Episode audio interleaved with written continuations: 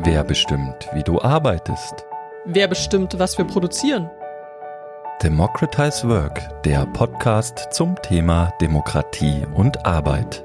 Ich bin Johanna Lauber. Und mein Name ist Felix Nickel. Einmal im Monat sprechen wir mit Gästen aus Wissenschaft und Praxis über ihre Erfahrungen und Erkenntnisse zur Demokratie in einer sich wandelnden Arbeitswelt. Heute zum Thema Inklusion in der Arbeit und Werkstätten für Menschen mit Behinderung.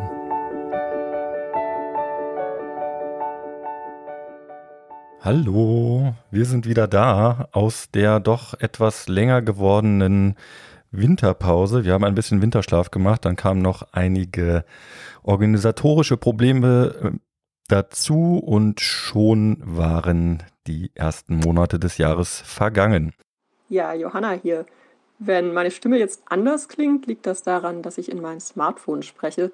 Ich sitze hier auf gepackten Koffern und bin quasi schon im Abflug zurück nach Deutschland. Für alle, die das nicht wissen, ich war die letzten zwei Jahre aus den USA, genauer aus Atlanta, Georgia, zugeschaltet. Tja, und kurz vor meiner Rückreise, vor dem eigentlichen Termin, hatte ich dann ordentlich Pech und die Kurzfassung ist, mir wurden meine Koffer mit allen meinen wichtigen Dingen und Dokumenten geklaut. Und ja, da waren auch zwei wichtige Dinge fürs Podcasten dabei, nämlich mein Laptop und das Mikrofon. Deswegen bin ich diesmal bei der Aufzeichnung leider nicht mit dabei, aber wir hören uns bei der nächsten Episode wieder. Bis dann und jetzt erstmal viel Spaß euch bei dieser Episode. Ja, worum geht's heute eigentlich? Es geht um ein Thema, das wir eigentlich auch schon lange bei uns auf dem Themenzettel haben, nämlich um das Thema Inklusion, Werkstätten für Menschen mit Behinderungen. Dazu lässt sich ja erstmal sagen, dass eben auch für Menschen mit Behinderungen das Recht auf Arbeit besteht. Das ist nämlich ein soziales Menschenrecht. Ja, und in Deutschland trat 2009 die UN-Behindertenrechtskonvention UNBRK in Kraft. Seither hat sich die Beschäftigungssituation von Menschen mit Behinderung in Deutschland etwas verbessert. Das bilanziert das Deutsche Institut für Menschenrechte. Die Zahl der Unternehmen, bei denen Menschen mit Behinderungen arbeiten, wuchs seitdem. Zu bedenken ist aber, dass wir von einem sehr niedrigen Niveau gestartet sind. Und Menschen mit Behinderungen haben immer noch auffallend schlechten Zugang zum ersten Arbeitsmarkt. Das heißt konkret, Ihre Erwerbsquote ist deutlich geringer, die Arbeitslosenquote und der Anteil der Langzeitarbeitslosen ist unter Menschen mit Behinderungen deutlich höher und sie können selten ihren gesamten Lebensunterhalt aus Erwerbsarbeit bestreiten. Ja, und letztes Jahr warnte Anja Piel, DGB-Vorstandsmitglied, im Zuge der Wahlen der Schwerbehindertenvertretung, dass die Beschäftigungsquote unter Menschen mit Behinderungen ja weiterhin stagniert. Die Beteiligung liegt nämlich bloß bei 49 Prozent im Vergleich zu 78 Prozent bei nicht schwerbehinderten Arbeitskräften und die Beschäftigungsquote, also der Anteil von Menschen mit Schwerbehinderung in Unternehmen stagniert bei 4,6 Prozent. Bei privaten Arbeitgebern ist das sogar noch niedriger. Ja, und das ist auch insofern äh, interessant, weil Unternehmen ja auch gerade in den letzten Jahren immer stärker sich über den Fachkräftemangel beklagen und gleichzeitig werden eben Menschen mit Behinderung nicht eingestellt oder ausgebildet. Ja, und das passt einfach nicht zusammen. Gerade ist das Thema ja auch wieder in den Medien, da ja dieser Tage der Gesetzentwurf zur Förderung des inklusiven Arbeitsmarktes vorgelegt wurde. Und der will eben weitere Anreize setzen, um Menschen mit Behinderung besser in den ersten allgemeinen Arbeitsmarkt zu integrieren. Und der Ausschlag für diesen Podcast heute und warum ich auch angefangen habe, mich stärker mit dem Thema zu beschäftigen, war vor allem eine Aktion, die letztes Jahr, also 2022, unter dem Hashtag Ihr beutet uns aus stattgefunden hat. Unter diesem Slogan rückten die Werkstätten für behinderte Menschen, oft einfach nur Werkstätten genannt, ins Blickfeld. Und hierzulande arbeiten sage und schreibe 300.000 Menschen in den Werkstätten und sollen dort unter anderem auf den Übergang in den allgemeinen Arbeitsmarkt vorbereitet werden. Ja, doch gelingt das wirklich? Warum wird das Werkstattsystem in Deutschland auch immer wieder kritisiert? Und unter welchen Bedingungen wird dort gearbeitet? Wir wollen heute über Inklusion bei der Arbeit sprechen und natürlich auch äh, wie immer ein bisschen den Fokus auf das Thema Demokratie in der Arbeit lenken. Wie sieht es zum Beispiel auch mit Mitbestimmung in Werkstätten aus? Was bedeutet es für Demokratie und Teilhabe, wenn man erschwerten Zugang zum Arbeitsmarkt hat? Ja, und darüber diskutiere ich heute mit zwei Expertinnen aus Wissenschaft und Praxis. Mit hier im Podcast-Studio sitzen einmal Anne Gersdorf. Anne engagiert sich für Inklusion in den Bereichen Bildung und Arbeit. Als Sozialarbeiterin unterstützte sie viele Jahre Menschen mit Behinderungen, die auf dem allgemeinen Arbeitsmarkt lernten und arbeiteten. Mittlerweile ist sie für die Sozialheldinnen als Projektreferentin bei dem Projekt Job Inklusive tätig und selbst saust Anne im Rollstuhl durch die Welt. Anne, schön, dass du hier bist. Hallo, schön hier zu sein. Und auch mit dabei ist Professor Dr. Gudrun Wansing. Gudrun ist Professorin für Rehabilitationssoziologie und berufliche Rehabilitation an der Humboldt-Universität zu Berlin. Und dort an der HU ist sie auch stellvertretende Direktorin des Instituts für Rehabilitationswissenschaften und ist auch Gründungsmitglied des Zentrums für Inklusionsforschung Berlin. Da ist sie die Sprecherin des Arbeitsbereiches Inklusion und Arbeit. Hallo Gudrun. Hallo, ich freue mich, dass ich hier dabei bin. Wir steigen direkt mal ein und zwar, wie man das oftmals ja auch macht äh, in der Wissenschaft. Wir reden erstmal über Definitionen. Wir sprechen nun heute ja über das Thema Inklusion und Arbeit und naja, der Begriff, der schwört ja in den vergangenen Jahren schon ganz ordentlich durch den Diskurs. Aber lasst uns doch vielleicht erstmal diesen Begriff klären. Also, was bedeutet für euch Inklusion? Ich kann beginnen. Also, das ist natürlich gleich die große Frage. Also äh, auch in der Wissenschaft gibt's ja nicht das Inklusionsverständnis. In meiner Fachdisziplin spielt natürlich das soziologische Verständnis eine Rolle und da meint Inklusion zunächst mal die Art und Weise, wie Menschen in gesellschaftliche Lebensbereiche, in Institutionen, in Gruppen einbezogen werden oder auch nicht einbezogen werden. Das heißt, Exklusion läuft als Kehrseite immer mit. Das ist analytisch spannend, so auf Inklusion zu gucken. Das ist aber nicht passend für eine Wertung. Also es ist überhaupt nicht richtungsweisend. Und hier, und ich denke auch für unser Thema heute, ist das menschenrechtliche, normative Verständnis von Inklusion passend und äh, zielführend. Und hier meint Inklusion freie und gleiche Möglichkeiten zu haben, an der Gesellschaft teilzuhaben. Das heißt also, ein Leben zu führen, das gesellschaftlich anerkannt wird, zugehörig zu sein und ein Leben zu führen, das eigenen Vorstellungen entspricht. Das finde ich an der Stelle ganz wichtig, also ein Aspekt der Autonomie, der Selbstbestimmung und die Möglichkeit der Teilhabe gehören untrennbar zusammen. Genau, ich würde es gerne eigentlich nur ergänzen, weil ich glaube, gerade in Bezug auf Arbeit gibt uns da auch die UN-Behindertenrechtskonvention eine gute Definition vor, die eben sagt, dass ein inklusiver Arbeitsmarkt für alle Menschen zugänglich ist, ähm, barrierefrei sozusagen zur Verfügung steht, ja Anpassungen macht, dass alle Menschen teilhaben können, da eben auch ihren Lebensunterhalt frei zu verdienen und eben selbstbestimmt entscheiden können, welcher Tätigkeit sie nachgehen, um eben eine gleichberechtigte Teilhabe zu ermöglichen. Und wenn wir uns eben gerade den Bereich Arbeit angucken, dann ist es zumindest in unserem gesellschaftlichen Kontext ja ein ganz großer Rahmen oder ein Teil unserer Identität, womit wir einfach arbeiten und der muss eben auch Menschen mit Behinderungen zugänglich sein. Mhm. Anne, jetzt hast du schon gleich den nächsten Kernbegriff angesprochen. Vielleicht machen wir da einfach direkt weiter. Das ist dieser Begriff der Teilhabe. Was ist damit eigentlich gemeint, auch jetzt in Bezug auf Verbindung oder Abgrenzung von Inklusion?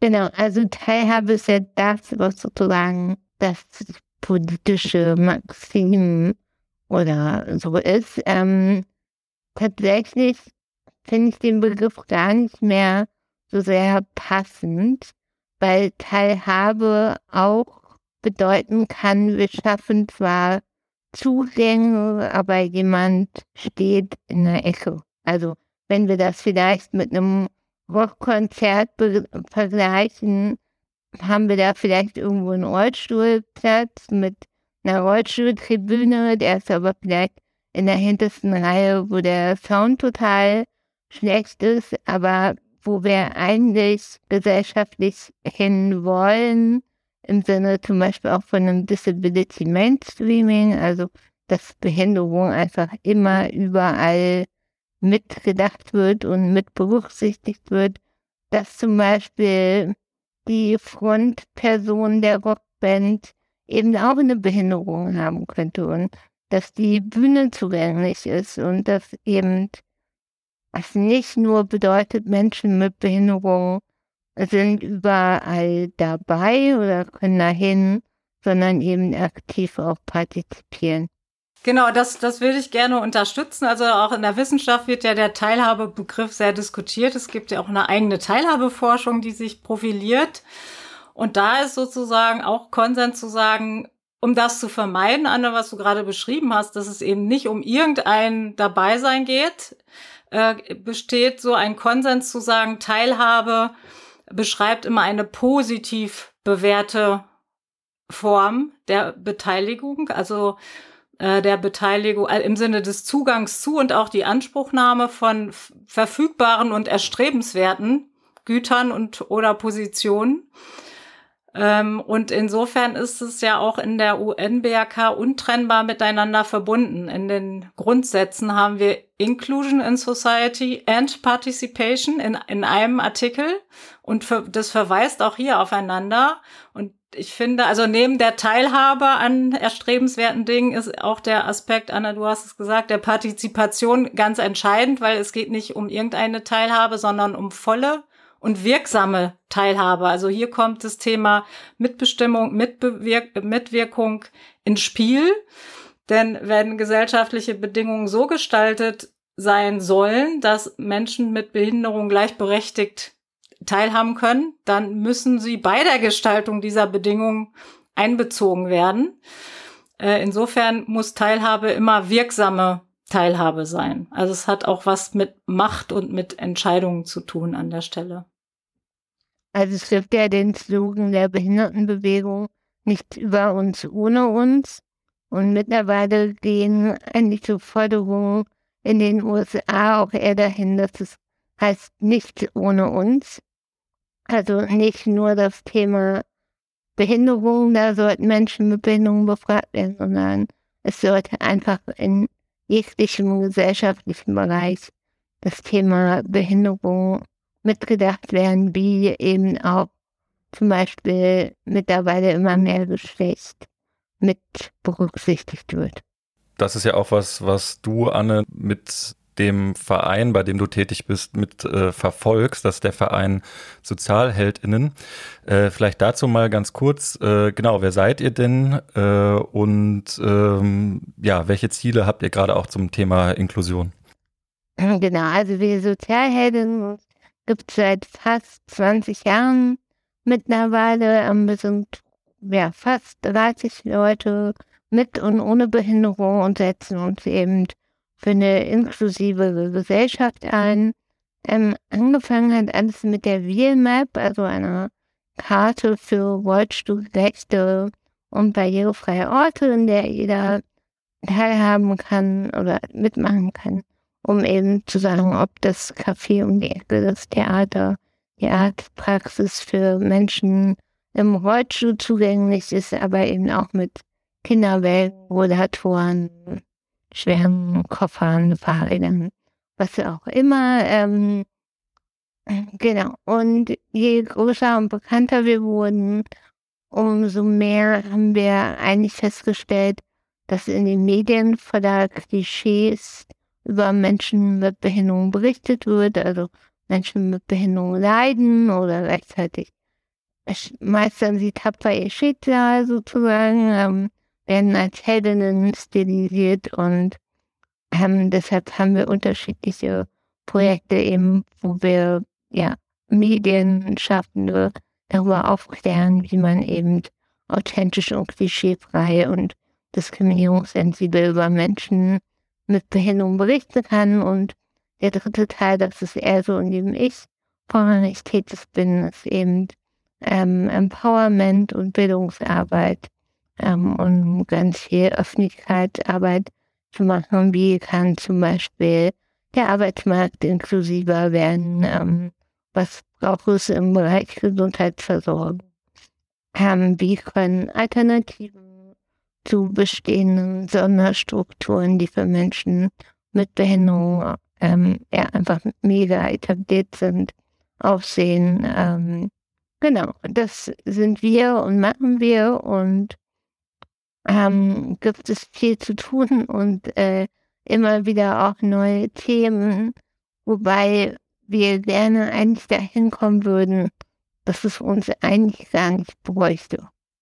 So, also unser Ziel ist eigentlich immer auch Lösungen zu finden, um uns selbst quasi arbeitslos zu machen. Ähm, das ist in den nächsten Jahren sehr unwahrscheinlich, aber ähm, dennoch finde ich das irgendwie eine wichtige Handlungsmaxime, gerade wenn wir auch ähm, über gesellschaftliche Veränderungen reden. Und wir sehen einfach, da werden wir sicherlich auch hinkommen, dass es in dem Bereich ganz, ganz viele etablierte Strukturen gibt, die eigentlich nicht mehr zeitgemäß sind, aber an die wir dringend gesellschaftlich verändern müssen.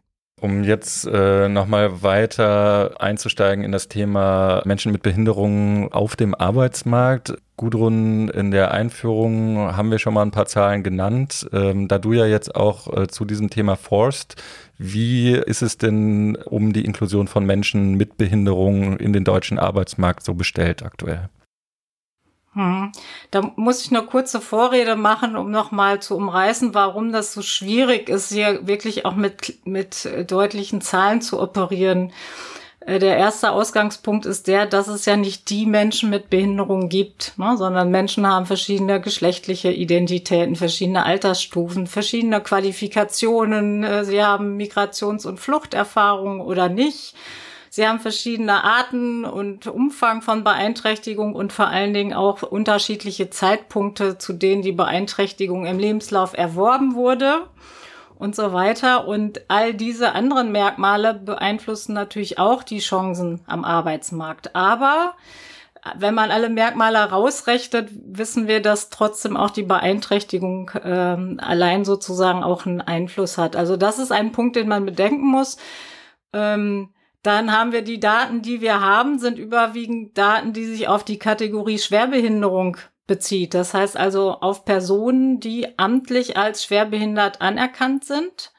Es gibt aber noch andere Personen mit einer nicht anerkannten Behinderung, aus welchen Gründen auch immer, die eben in diesen Daten nicht erfasst sind. Insofern sind alle Daten, die wir haben, eher eine Unterschätzung der faktischen äh, schlechten Situation. Äh, und dritter Punkt ist die Corona-Pandemie die bestimmte Trends auch unterbrochen hat und noch nachwirkt. Also da waren auch Menschen mit Behinderung besonders betroffen in verschiedenen Lebensbereichen, aber auch im Arbeitsleben. Äh, und man muss auch die Daten in diesem Lichte interpretieren. Also so, soweit nur eine kurze Vorrede, vielleicht ein paar Trends und Indikatoren, also zwei positive Trends vorweggestellt. Die äh, Anzahl von schwerbehinderten Beschäftigten insgesamt steigt kontinuierlich.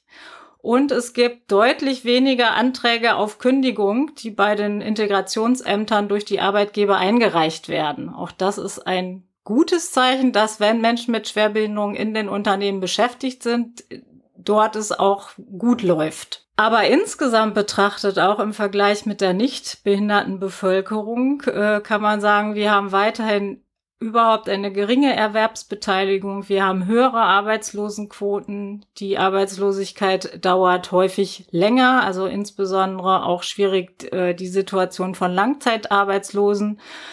Das heißt also, die negative Dynamik von Arbeitslosigkeit ist deutlich höher und zwar, und das ist besonders interessant, obwohl die Qualifikation der arbeitslosen, schwerbehinderten Menschen durchschnittlich höher ist als bei arbeitslosen Menschen ohne Schwerbehinderung. Das heißt, da sind viele hochqualifizierte Personen, die trotzdem keinen Arbeitsplatz finden. Und sie werden auch seltener auf hochqualifizierten Stellen beschäftigt. Auch das ist ein Aspekt.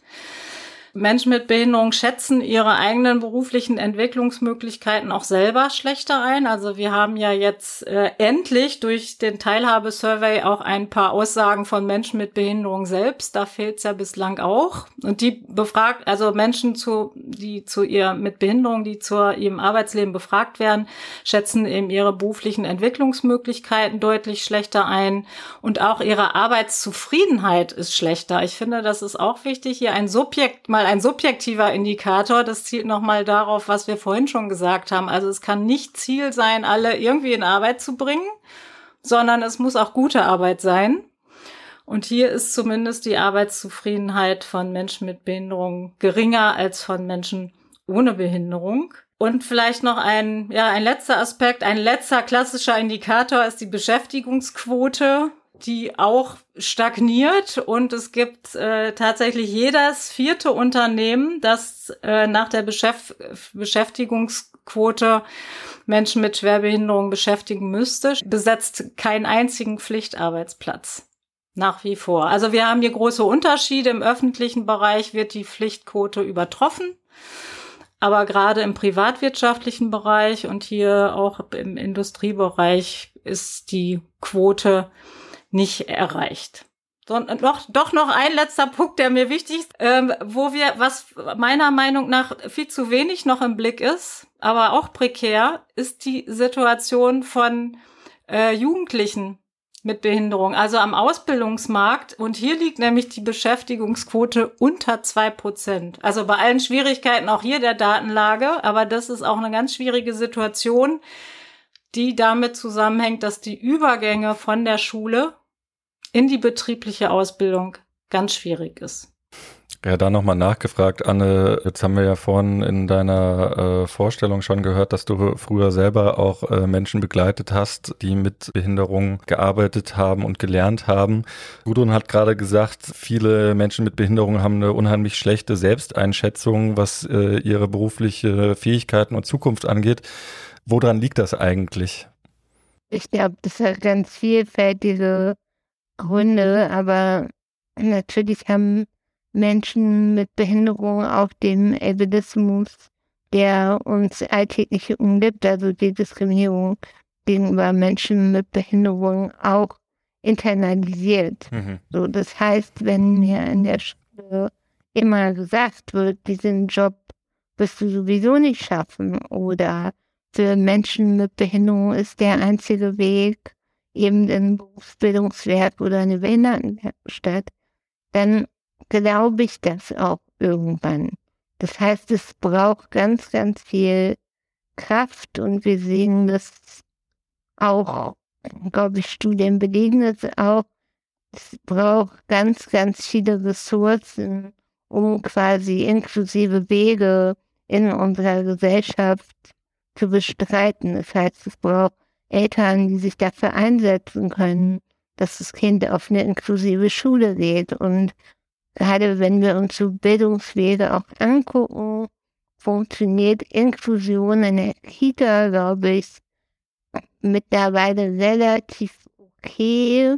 Aber je höher der Bildungsweg sozusagen ist und je näher wir an den Arbeitsmarkt kommen, desto exklusiver werden die Strukturen eigentlich.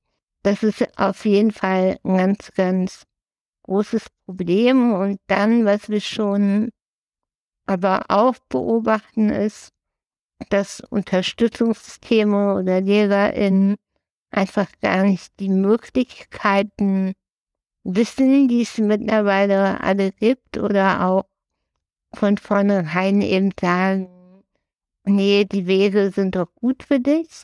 Also das Bewusstsein über Alternative, über neue Wege gibt es nicht und auch nicht. Ich weiß nicht, ich würde mir manchmal wünschen, wir hätten so eine Streikkultur wie in Frankreich oder so, sondern es gibt einfach sehr viel Angst auch davor, sich mit Ämtern auseinanderzusetzen und das eben auch von Unterstützungsthemen. Gleichzeitig ist ein inklusiver Weg einfach ein ganz hoher bürokratischer Aufwand. Mhm. Also ich formuliere es gerne so, dass eben Sondereinrichtungen oft so den SchülerInnen und Eltern auf dem Silbertablett serviert werden. Aber wenn ich eben sage, nee, ich will aber hier eine duale Ausbildung machen mit Lernschwierigkeiten im Handwerksbetrieb, dann muss ich zig Formulare ausfüllen. Da sagt mir ständig jemand was anderes. Da muss ich ganz viel bedenken und beachten. Und da müssen wir einfach ganz dringend auch Bürokratie abbauen, zugänglicher machen und verändern. Ja, da freut sich auch die FDP, wenn da mal ein bisschen Bürokratie abgebaut wird.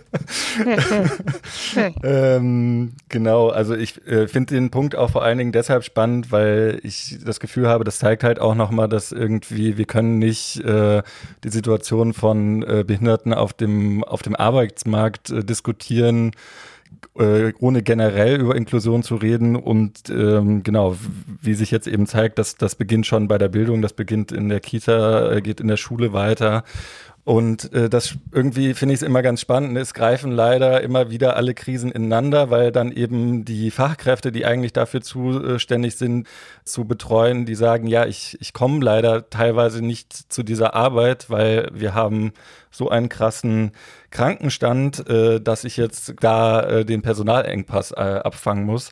Das heißt, irgendwie sehen wir, äh, ja, die Krise der Care-Arbeit und äh, die Probleme bei der Inklusion sind auf jeden Fall auch äh, eng miteinander verbunden.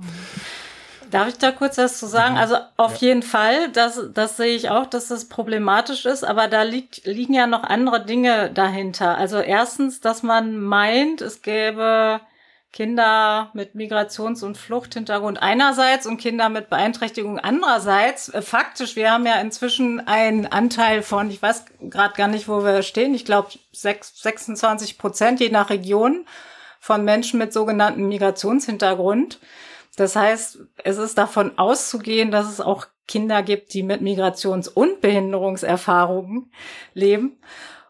Und auch dieses Konstrukt der, der besonderen Integrationshelfer und so weiter kann man ja auch in Frage stellen, weil das Prinzip inklusiver Bildung heißt eben nicht, dass man sagt, ah, hier ist das I-Kind. Ja, das hört man dann in der Kommunikation des I-Kind. Wenn man von I-Kindern spricht, ist schon Inklusion gelaufen. Ja, sondern das Prinzip inklusiver Bildung bedeutet ja, man stellt Bedingungen bereit in der Kita, ähm, arbeitet pädagogisch so, dass jedes Kind Möglichkeiten bekommt, sein Potenzial zu entfalten. Und was ganz interessant ist, auch aus Studien, ähm, wenn man Erzieherinnen mal befragt, da gibt es ganz interessante Studien, so beschreiben Sie mal die Kinder in Ihrer Gruppe, dann gibt es die einen, die gleich kategorisieren, also die Jungen und die Mädchen. Und dann gibt es noch ein behindertes Kind und ein geflüchtetes Kind. Dann gibt es aber Erzieherinnen, die schaffen das einfach, jedes einzelne Kind zu beschreiben. Und dann stellt sich auch raus, es gibt auch Kinder, die nicht als behindert oder als besonders bezeichnet werden, die aber einen besonderen Unterstützungsbedarf haben, weil gerade die Eltern sich getrennt haben, ja, weil, warum auch immer. Und Kinder, die als beeinträchtigt, behindert bezeichnet werden, gar nicht diejenigen sind, die jetzt einen besonderen Bedarf haben. Also das ist nochmal ein anderes Thema an der Stelle, aber das finde ich äh, finde ich auch bezeichnend, ne? wenn das immer noch als besondere Aufgabe gesehen wird für besondere Kinder, dann läuft es aus meiner Sicht im Ansatz, also im Sinne einer inklusiven Bildung, läuft es an der hm, Stelle schon ja. falsch. Genau, ja, jetzt sind wir ein bisschen abgeschwiffen, äh, um jetzt nochmal wieder zurückzukommen zu unserem Kernthema, zum Thema Inklusion und Arbeit. Was sind denn da jetzt derzeit die Regelungen für Unternehmen, also in Bezug auf die Inklusion von Menschen mit Behinderungen in die Betriebe? Und daran anschließend vielleicht auch, welche Rolle spielen dabei die äh, sogenannten Werkstätten?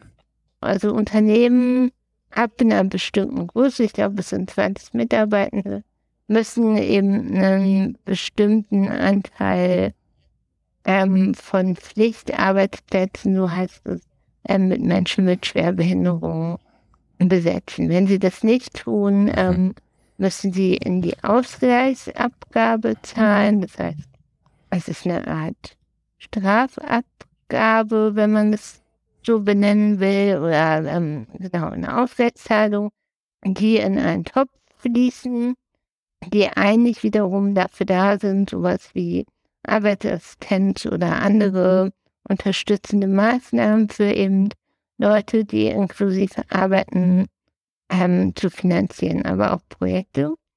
Und was aber auch ganz oft passiert, ist, dass dieses Geld sozusagen auch in Behindertenwerkstätten fließt oder Unternehmen Behindertenwerkstätten beauftragen können, für sie Sachen zu produzieren, Dienstleistungen, Cheerleading zu kommissionieren. Ähm, also ganz, ganz breite Palette. Und dann wird ihnen ein Teil dieser Ausgleichsabgabe angerechnet. Das heißt, das System, wie es aktuell ist, ja, bedient sich eigentlich sozusagen ein bisschen selber, weil das Geld immer wieder im Kreis herumfließt und nicht ausschließlich in inklusive Strukturen sozusagen fließt. Und wir wissen mittlerweile auch durch Studien, ähm, dass ganz, ganz viele Unternehmen einfach lieber diese Abgabe zahlen, als sich damit auseinanderzusetzen, wie sie eigentlich Menschen mit Behinderung einstellen könnten oder wie man eben Menschen mit Behinderungen anspricht. Und was wir immer wieder merken, also auch mit Anfragen, die wir bekommen, ähm, wir beraten relativ viele Unternehmen, die eben auch inklusiver werden wollen, ähm, dass Unternehmen durchaus sagen, ja, wir würden Menschen mit Behinderung einstellen, aber es bewirbt sich bei uns niemand. Und Menschen mit Behinderung sagen, ja, ich bewerbe mich, aber ich werde nie zum Bewerbungsgespräch eingeladen. Das heißt, wir haben, wir nennen es gerne ein schwarzes Loch sozusagen, in dem Unternehmen und Menschen mit Behinderung nicht zusammenkommen.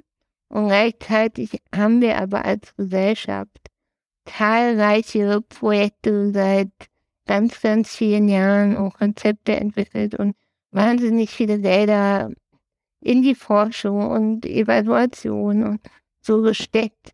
Und eigentlich liegen, glaube ich, ganz, ganz viele Konzepte auf der Hand oder auf dem Tisch, die wir eigentlich nur irgendwie umsetzen müssten. Wir kommen da aber irgendwie nicht hin und nicht weiter und ähm, genau. Woran liegt das? Ja, ich weiß, also es liegt, glaube ich, schon an einfach etablierten Strukturen und der Gesellschaft haben uns das auch sehr, sehr gemütlich in diesen Strukturen gemacht. Ne? Ein inklusiver Arbeitsmarkt erfordert, glaube ich, von uns allen einfach auch gewohnte Prozesse zu überdenken und zu hinterfragen. Also warum muss eine Bewerbung immer mit Lebenslauf und Anschreiben in Schriftform sein? Warum gibt es da nicht andere Wege? Warum wollen wir immer von allen Menschen Belastbarkeit, Teamfähigkeit und Flexibilität, auch wenn es der Job vielleicht gar nicht braucht oder ähm, so und das braucht einfach genau in unserem kapitalistischen Wertesystem irgendwie auch nochmal ein Umdenken, wie wir halt Arbeit vielleicht auch anders strukturieren können und wie wir Dinge ähm, verändern können. Und wir selbst zum Beispiel haben gerade im Team eine Person, die nicht lesen und schreiben kann.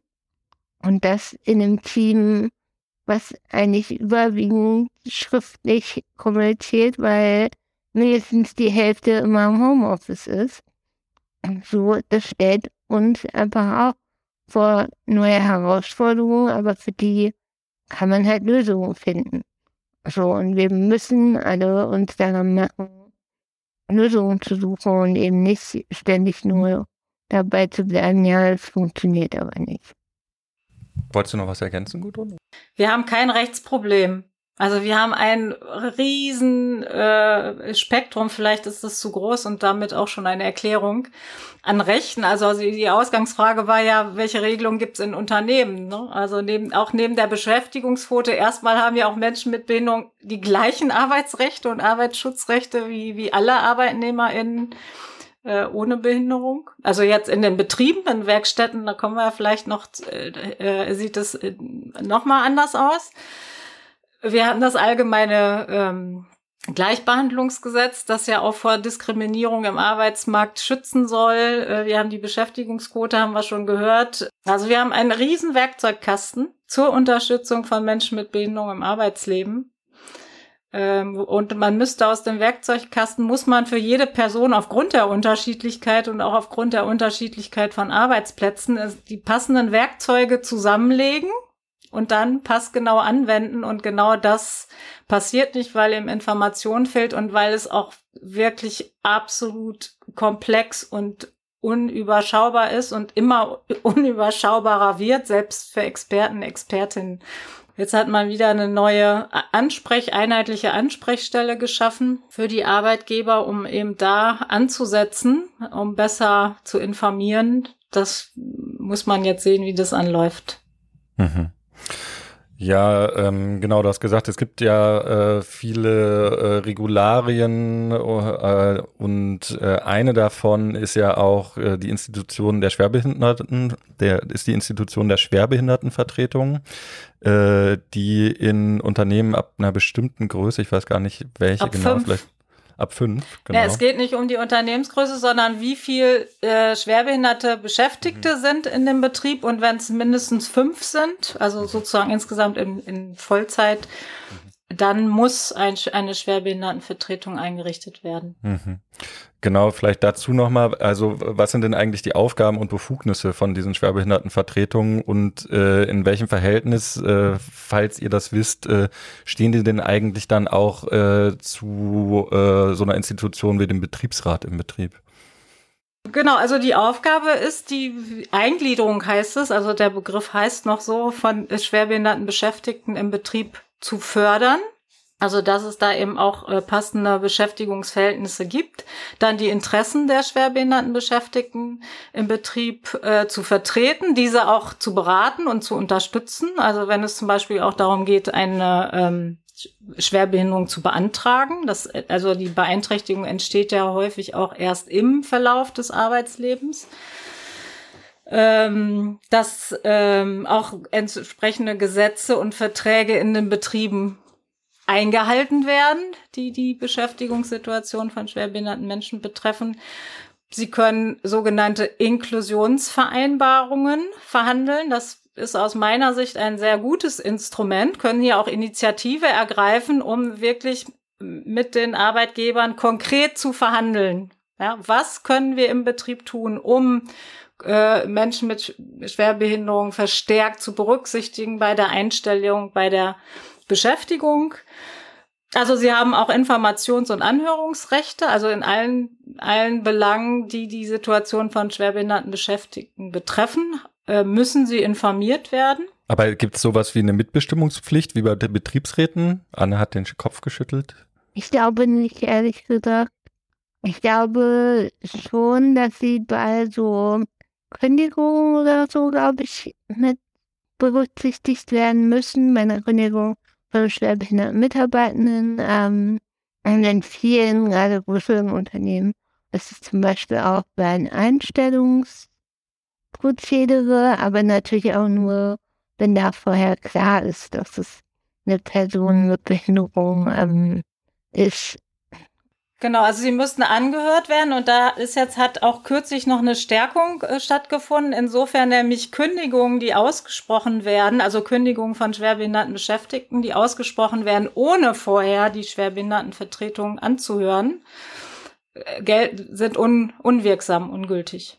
Genau, die zweite Frage war ja noch Verhältnis von Schwerbehindertenvertretungen und Betriebsräten. Ähm, also die Schwerbehindertenvertretung hat das Recht, an allen Sitzungen des Betriebsrates und auch des Personalrates teilzunehmen. Ähm, sie können auch Themen auf die Tagesordnung setzen, also Themen, die die Situation von schwerbehinderten Beschäftigten betreffen. Genau, und was, was ich ganz interessant finde, ist, dass es äh, noch nicht sehr umfängliche Studien, aber es gibt doch deutliche Hinweise darauf, dass die Beschäftigungsquote von schwerbehinderten Menschen in Betrieben, in denen es äh, Schwerbehindertenvertretungen gibt, höher ist. Und interessanterweise auch in Betrieben, wo es äh, zwar keine Schwerbehindertenvertretung gibt, aber äh, Betriebs- und Personalräte.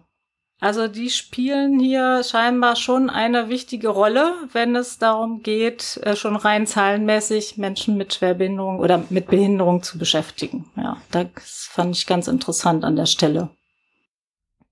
Genau, also wir wissen auch generell, dass quasi wenn erstmal ein Mensch mit Behinderung im Unternehmen angekommen ist, dann haben es sozusagen weitere Menschen mit Behinderung einfacher weil einfach ganz viel Pionierinnenarbeit sozusagen die erste Person gemacht hat. Und wenn ein Unternehmen dann merkt, ah, das war doch gar nicht so kompliziert wie gedacht oder ganz viele Vorurteile einfach abgebaut worden sind, dann ähm, ist es relativ einfach. Was so ein bisschen meine Erfahrung ist, oft ist die Schwerbehindertenvertretung schon irgendwie mit den Betriebsräten eng verbandelt.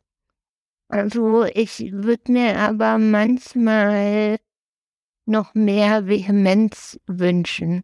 Also es ist schon, habe ich das Gefühl, oft so ein sehr eine verinnerlichte Bittsteller in Mentalität dahinter oder eine Dankbarkeit, dass eben das Unternehmen so viel für Menschen mit Behinderung tut und da eben auch eine starke Stimme zu haben, ähm, fehlt mir manchmal tatsächlich einfach noch ein bisschen. Wobei wir natürlich einfach auch wissen müssen, dass es ganz oft vielleicht auch Leute sind, genau, die im Laufe ihres Lebens eine Behinderung erworben haben zum Beispiel, die sich auch neu mit dem Thema erstmal auseinandersetzen müssen. Und das würde ich auch, glaube ich, gern generell nochmal betonen. Also ein Großteil der Behinderung geschieht sozusagen im Laufe des Erwerbslebens. Und das heißt, wir tun alle daran, uns zu überlegen, wie der Arbeitsmarkt inklusiver werden kann, weil einerseits trägt der Arbeitsmarkt einfach auch ganz viel dazu bei, dass psychische Behinderungen mit entstehen durch Überlastung, durch Druck auf dem allgemeinen Arbeitsmarkt, ähm, dem wir einfach präventiv auch irgendwie entgegenwirken könnten. Und gleichzeitig kann einfach die gute Kollegin von nebenan oder der gute Kollege einen Unfall haben oder eine chronische Erkrankung erwerben. Und es wäre doch total schade, wenn die Person dann nicht mehr ihrer Arbeit nachsehen kann. Vielleicht nicht in dem Umfang und dem Maß wie eben vorher, aber sicherlich es gibt in jedem Unternehmen Aufgaben, die Menschen mit Behinderung übernehmen können beziehungsweise glaube ich, eigentlich sogar jeder Job kann von einem Menschen mit Behinderung ausgeführt werden. Ich jetzt im Rollstuhl werde wahrscheinlich nicht Gärtnerin oder irgendwie Baumkletterin. So, aber das können ja durchaus vielleicht Menschen mit Lernschwierigkeiten Teile davon übernehmen. Und wir müssen eben nur die richtigen Unterstützungsmaßnahmen finden und nutzen, um diese Stellen eben auch zu besetzen. Ja, da machen wir hier vielleicht erstmal ganz kurz einen Punkt. Das war der erste Teil unserer Episode 24 zum Thema Inklusion und Arbeit. Den zweiten Teil könnt ihr nächste Woche dann hören. Da werden wir dann halt auch nochmal stärker über das Werkstattsystem reden und so ein bisschen darüber, wie es denn weitergehen könnte. Bis dahin, bleibt uns gewogen, schaut einmal bei uns auf der Website vorbei unter www.democratizework.de. Da findet ihr alle Episoden und auch noch die Zusatztexte. Macht's gut. Tschüss.